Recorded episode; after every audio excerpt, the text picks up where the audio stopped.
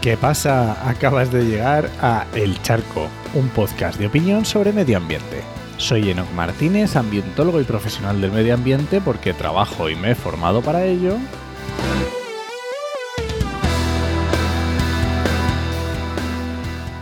Y hoy voy a opinar sobre las batallas que podemos ganar y las que no. Pero bueno, antes recuerda que este podcast pertenece a Podcastidae, la red de podcast de ciencia, medio ambiente y naturaleza.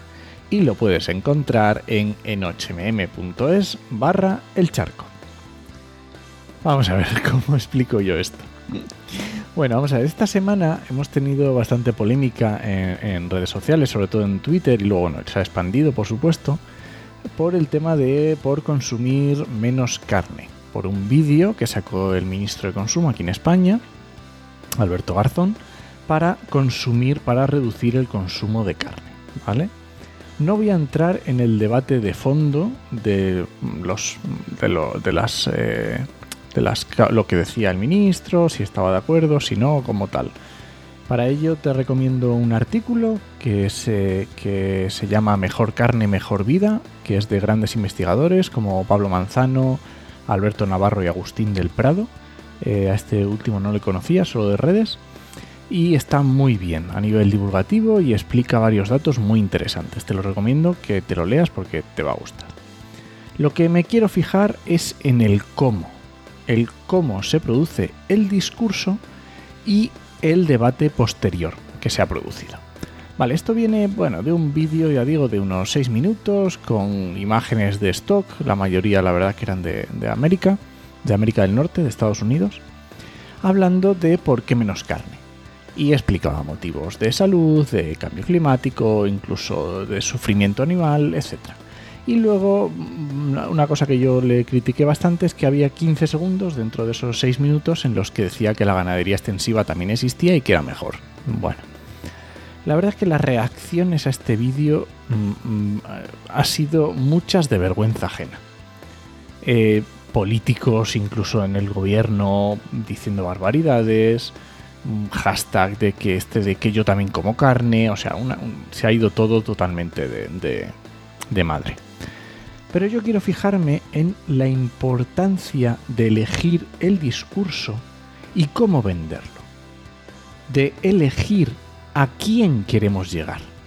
Porque la ciencia de este, esto en concreto que hablaba el ministro ya la tenemos ganada. Las evidencias son claras, no las perdamos de vista y elijamos bien las batallas. Porque nos estamos jugando nuestro presente, no ya nuestro futuro, nuestro presente. Así que elijamos bien las batallas, porque nuestro tiempo y nuestros esfuerzos son limitados. Esto ya, me acuerdo que ya lo toqué en, un charco hace como un año, la educación ambiental como objetivo suficiente. Y es que hay que elegir bien las batallas, hay que elegir dónde queremos enfangarnos y dónde queremos remangarnos y entrar a ello. Yo entiendo que entre divulgadores o entre científicos es importante fomentar el debate y que todos eh, lleguemos y expongamos lo que nos parece. Pero cuando pienso en una batalla que queremos que la ciudadanía se conciencie, ahí lo veo algo diferente. Y creo que tenemos que dar otro discurso más concreto, más directo y más efectivo. Así que elijamos bien a los compañeros de batalla también, porque a los convencidos no tenemos que ponerles palos en las ruedas, no tenemos que ponérselo difícil, porque estos son nuestros aliados. Y hay muchas formas de ganar batallas. Y lo que es seguro es que necesitamos ser inteligentes y tener estrategia. Si hablamos hablar, si vamos a hablar a apoyar este vídeo en temas de salud, podemos elegir la dieta mediterránea, darte la vuelta, hacer alimentos de calidad y no enfocarlo hacia ese dejar de comer carne o a comer menos carne, que obviamente el sector cárnico pues, se ha puesto de, de uñas cuando ni siquiera estás casi diferenciando con la ganadería extensiva. O si vamos a elegir la lucha del cambio climático, pues a lo mejor no es lo más interesante concienciar sobre el consumo de carne, a lo mejor nos tenemos que fijar en el transporte, en, las emisiones de transporte que van a suponer mucho más efectivo si conseguimos un cambio. Por eso mi conclusión es la siguiente.